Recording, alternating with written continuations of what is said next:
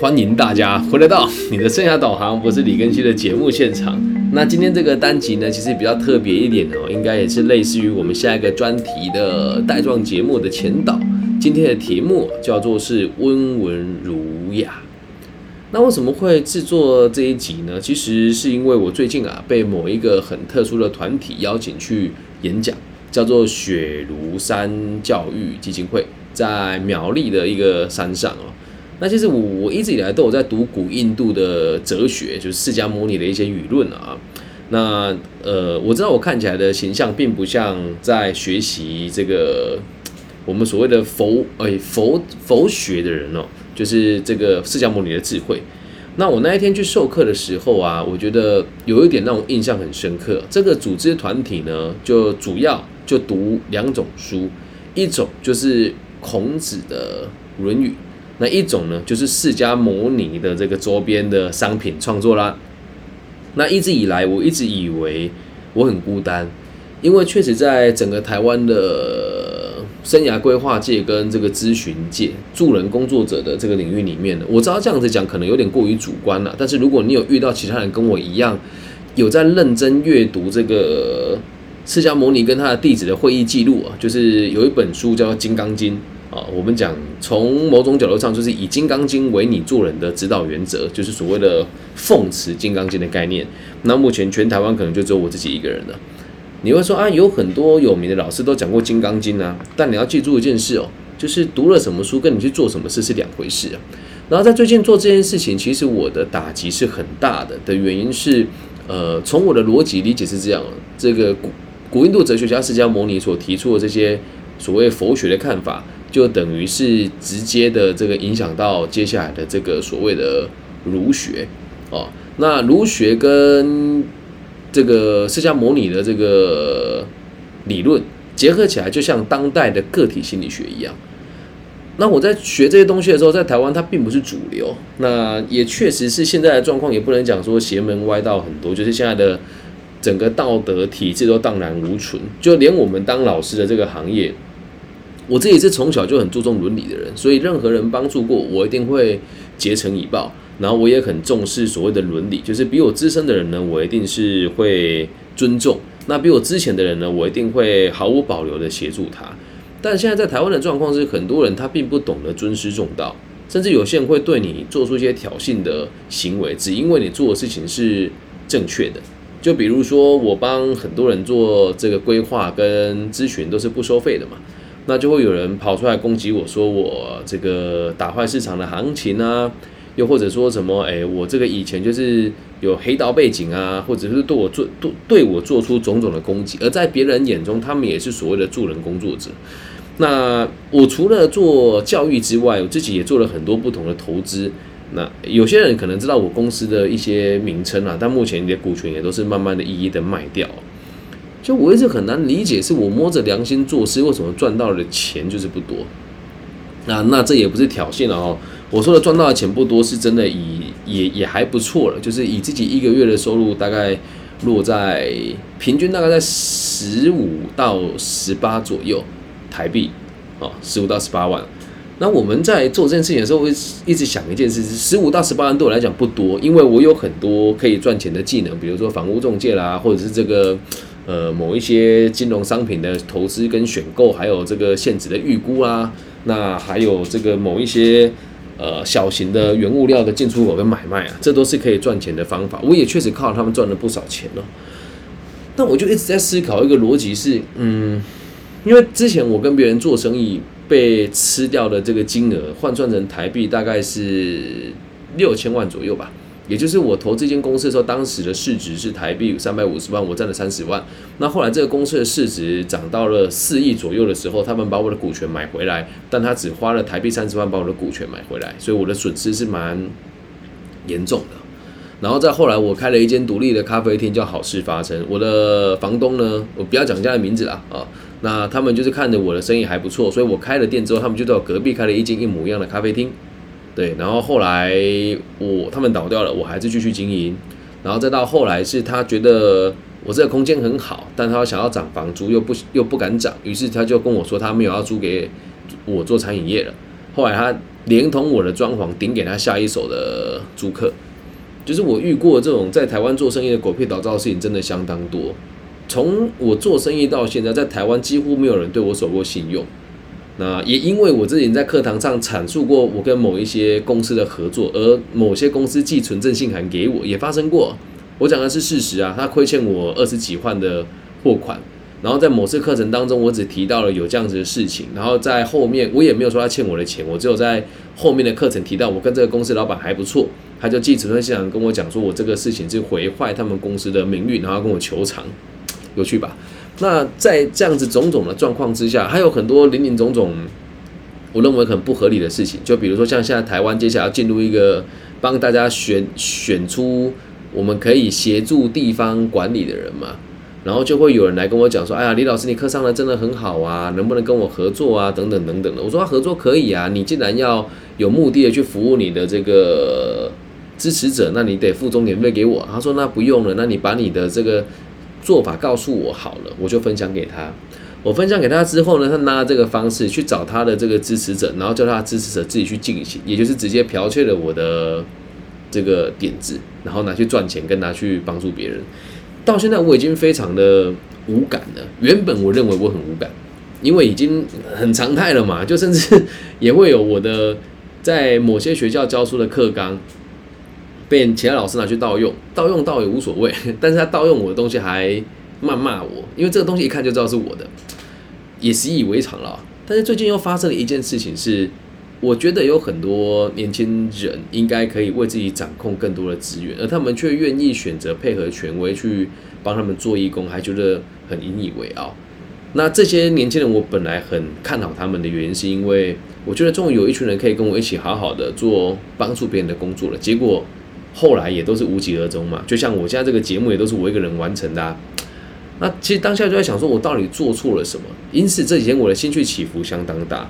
所以那一天呢，我去雪庐山的时候，刚好我在雪庐山的前一天，我在玉山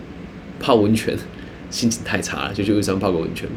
然后后来下来之后，我去雪庐山了，因为两个地方的背背景是不一样。跟大陆的朋友分享一下，玉山是我们台湾的第一高峰，所以在玉山脚下是在我们台中的信义乡，真的很美。也就是这个会有这个山岚缭绕啊，然后这个山泉水的这个品质啊相当的好。那在苗栗的雪庐山呢，它就是一个没有被开发过的类似于风景区，所以这样的地方的感觉是非常平稳的。然后雪庐山这个地方其实是有一个我们讲说佛学的专家，叫做这个应该他的名字就是雪庐老人吧，他有一个名字。我去那边授课的时候一进去啊。我就遇到了一个我觉得很面熟的人，他就是我在初中时期的训导主任。那他也他不记得我的名字，但他记得我做过哪些事。那他现在在这个地方做志工，这个地方就是教大家读儒学跟释迦牟尼的一些哲学的一个基金会。然后我们就聊着聊着，因为毕竟在台湾奉持儒道跟释迦牟尼思想的人，大部分年纪都比较长，而且很注重于表象的这个包装。那其实我一开始受邀的时候，我并不知道这个是一个释迦牟尼的研究的相关的组织哦。我也觉得就没有什么，因为平常我也不会主动跟人家讲说啊，我在读《金刚经》啊，然后某种程度上我这个对这个佛学是很有想法的。我认为自己在在逻辑上也是也是皈依佛门的，我不跟别人讲这些事情的嘛。然后去了之后，我就发现看他们对谈，他们很惊讶，是我这个年纪的人看懂《论语》，看懂《金刚经》，而且在授课内容竟然可以灵灵活的应用到这样子的状况。那他们给我一个观念了，说其实你不孤单呢，是因为你过去的生活圈没有这些人，在这个基金会里面有退休的这个校长，有退休的主任，但是在我生涯规划圈圈里面，我是唯一一个奉持佛道的人。我也很想要找到同志，我找不到啊。今天我去游泳的时候，呃，旁边有一个我在泡冷泉，旁边有个男生开一间咖啡厅，在永新街叫阿里嘎多，阿里嘎多，他就叫阿里嘎多。然后那个旁边有个瑜伽老师，就两个人在聊天，然后我就稍微跟他们聊了一下，因为毕竟当瑜伽老师的人，他也算是跟我一样是做教育跟分享的嘛，所以他在疫情期间肯定过得不好嘛。那这个咖啡厅今年才刚开，所以状况也不是很棒。但这两件事情我都算很有心的，于是我就发表了一些我的想法。那他们听了其实也还蛮喜欢的。但是后来这个瑜伽老师一直跟我讲说，我不认同你的说法，我觉得过程比结果更重要。我说我也能够尊重大家的想法，但如果今天我不是做教育的人，我可以每个人我都可以尊重大家的立场。但我是做教育的人，我心知肚明怎么做你会做的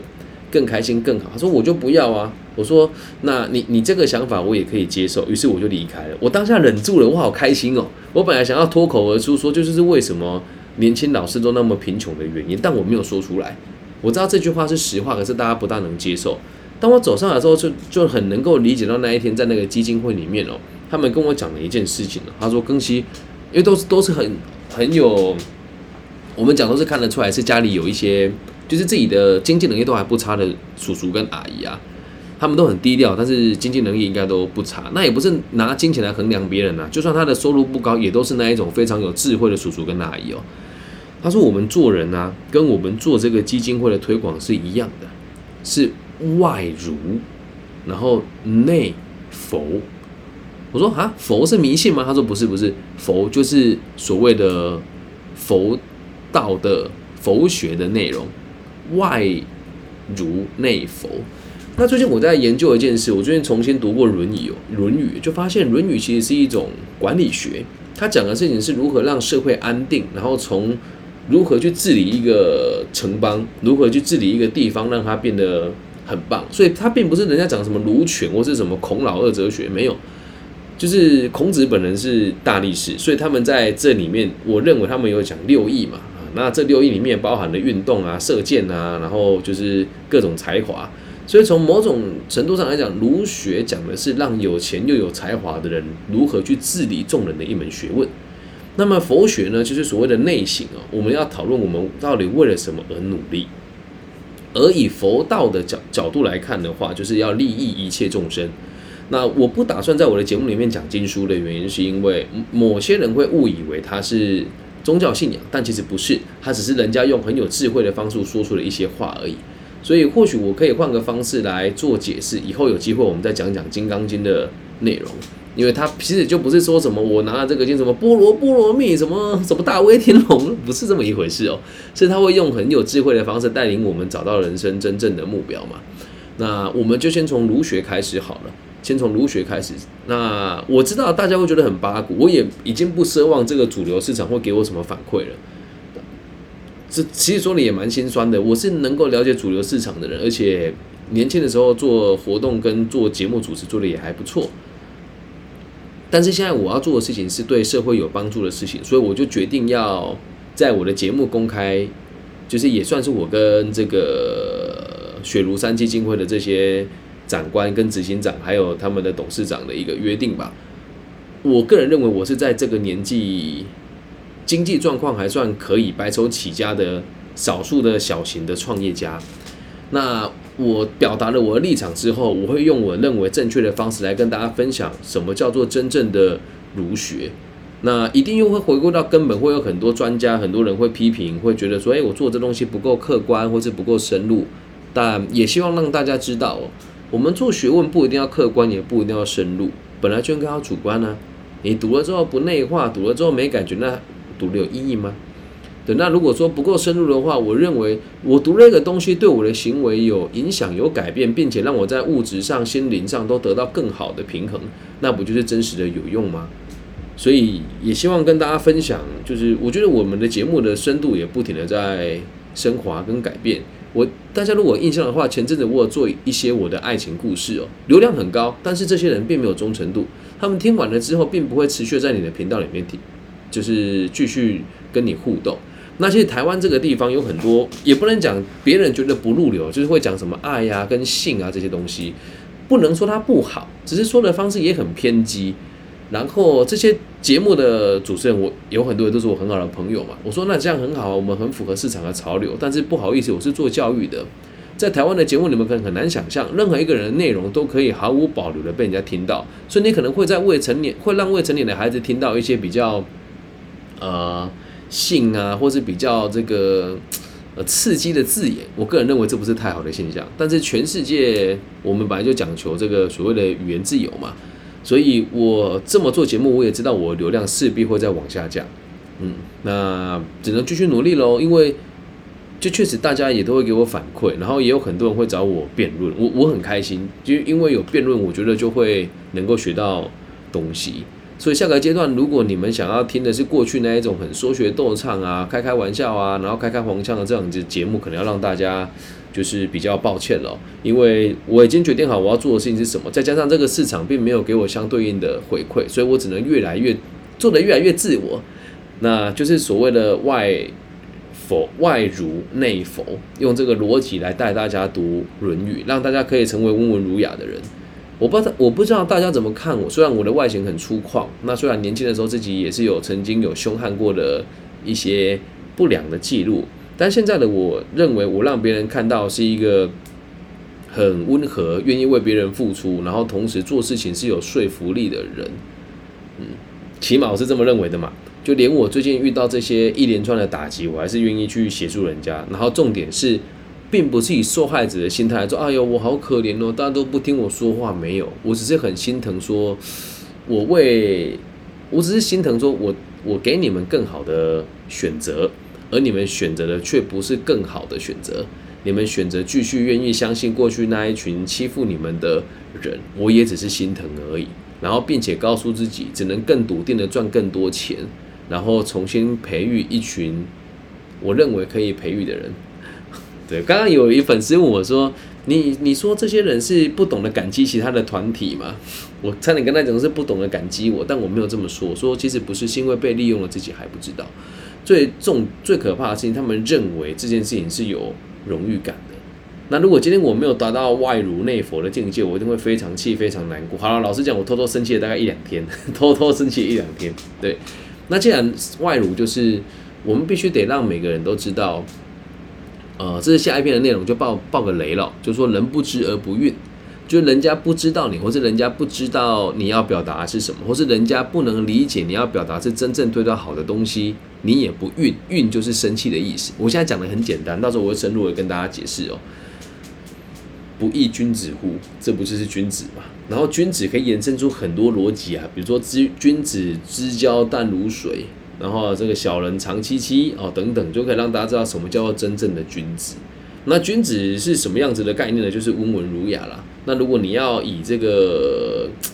金庸的小说里面来看，君子韦小宝就肯定不是君子啊，他是真小人嘛。那君子剑是谁，我就不知道。然后岳不群就是那个华山论那个岳不群，他就是很这个假道学的人呐。对，在金庸的笔下好像没有君子哎。张无忌，嗯，我觉得张无忌应该算吧。那随着我们阅读的深度越深，我可能也会带出各种不同的延伸，可能也会讲解金庸给大家听。不过那都是以后的事情了。我现在想要先大家带大家读《论语》。那如果你是第一次听我的节目，或是你听完了之后觉得哎也还蛮有趣的，就是《论语》并不是你讲什么子曰，然后什么就是一群很温文儒雅的人呐，然后看起来就是很很弱懦啊，其实没有。你要奉持佛道跟这个儒儒道的人，你一定要很强健的体魄，很强的心理素质。懂吗？他是一个很强韧的存在，并不是大家然后哎呦这个僧人就很怎么样？你就看少林寺的僧人，打得赢他吗？有人说张无忌太多情了，哎，君子也可以多情的吧？《论语》里面都有答案，